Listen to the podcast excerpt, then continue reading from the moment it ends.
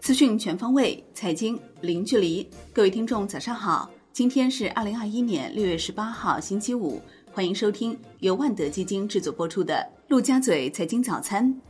首先来看热点聚焦。发改委发布《重要商品和服务价格指数行为管理办法（试行）》，旨在促进包括大宗商品在内的重要商品和服务市场价格的合理形成。办法强调。价格主管部门可对价格指数行为开展合规性审查，对不合规行为采取惩戒措施。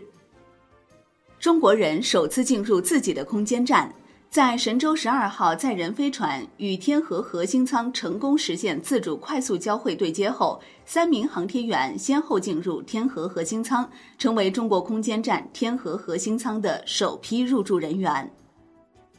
鸿蒙概念股龙头润和软件经起停牌核查，公司股价六月七号到十七号期间累计上涨超一倍，属严重异常波动。深交所数据显示，润和软件股价严重异动期间，中小投资者累计买入三百二十点二亿元，占比百分之五十三点零三；累计卖出三百零五点九亿元，占比百分之五十点六六。另一热门鸿蒙概念股传智教育收到关注函。深交所要求公司说明鸿蒙系统相关课程的经营情况，并充分提示风险。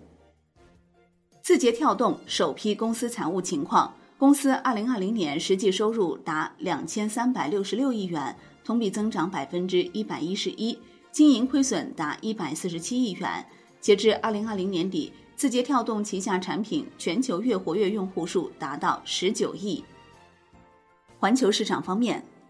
美国三大股指收盘涨跌不一，道指跌百分之零点六二，标普五百指数跌百分之零点零四，纳指涨百分之零点八七，卡特彼勒陶氏跌超百分之三，摩根大通跌近百分之三，领跌道指。科技股走高，苹果涨超百分之一，AMD 涨超百分之五。银行股、石油股走低，富国银行跌超百分之六，新能源汽车股大涨，理想汽车涨超百分之八。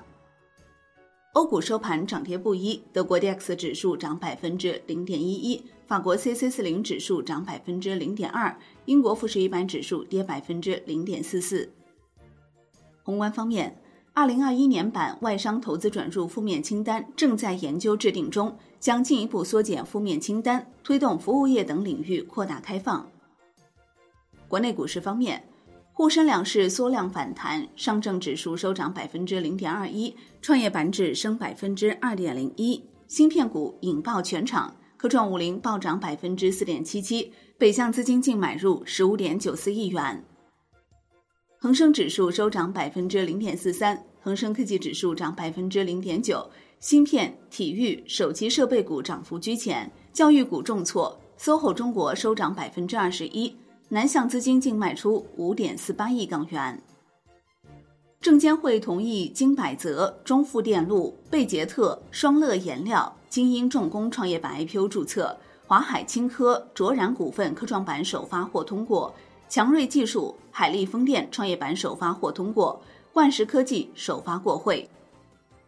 限制茶饮第一股奈雪的茶经起公开招股。最高募资约五十八点五八亿港元，预计于六月三十号正式登陆港交所。金融方面，银保监会拟出台新规，约束银行保险机构大股东行为，禁止大股东不当干预银行保险机构正常经营，明确股权质押比例超过百分之五十不得行使表决权，禁止银行保险机构与大股东直接或间接交叉持股。楼市方面。中国五月七十大中城市中有六十二城新建商品住宅价格环比上涨，重庆环比涨百分之一点九领跑，北上广深分别涨百分之零点三、百分之零点四、百分之一点五和百分之零点六。五月份一二三线城市二手住宅销售价格环比涨幅均有回落，深圳二手房价格首次出现下调，由上月的持平转为下降百分之零点一。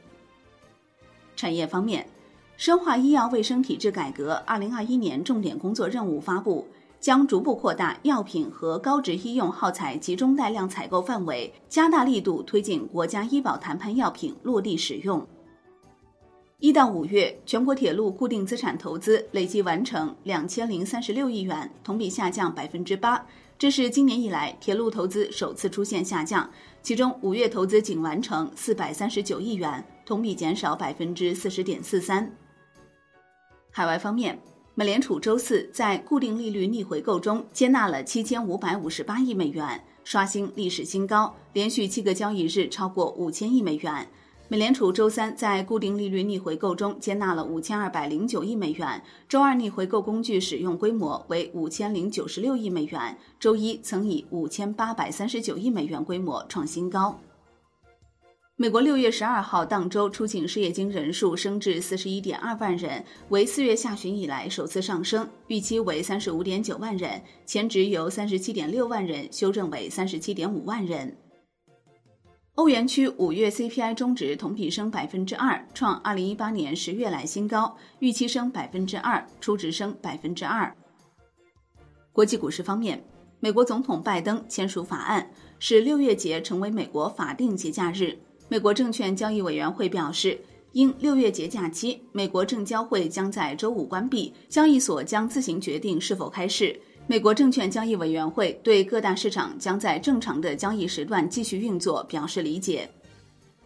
商品方面，黑色系期货夜盘全线收涨，焦煤涨百分之三点九一，焦炭涨百分之三点六一，铁矿石涨百分之三点四四，热轧卷板涨百分之一点八八，动力煤涨百分之一点三五，螺纹钢涨百分之零点五七。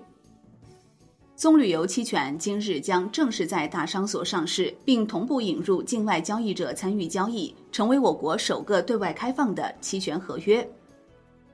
发改委表示，目前市场投机炒作开始降温，部分大宗商品价格出现不同程度回落，即将组织投放铜、铝、锌国家储备，并将视市场变化适时开展多批次国家储备投放。预计未来一段时期对粗钢的需求还有一定上升空间。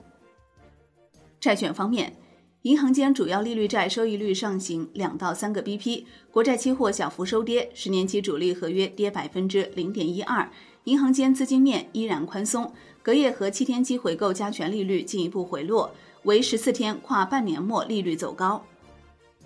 财政部公布，截至六月十五号，全国地方累计发行新增地方政府债券一万两千八百五十亿元，占已下达限额的百分之三十。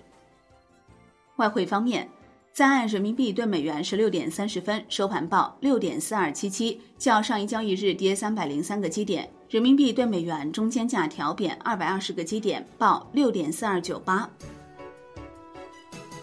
好的，以上就是今天陆家嘴财经早餐的精华内容，感谢您的收听，也欢迎您关注转发哦。我是林欢，我们下期再见喽。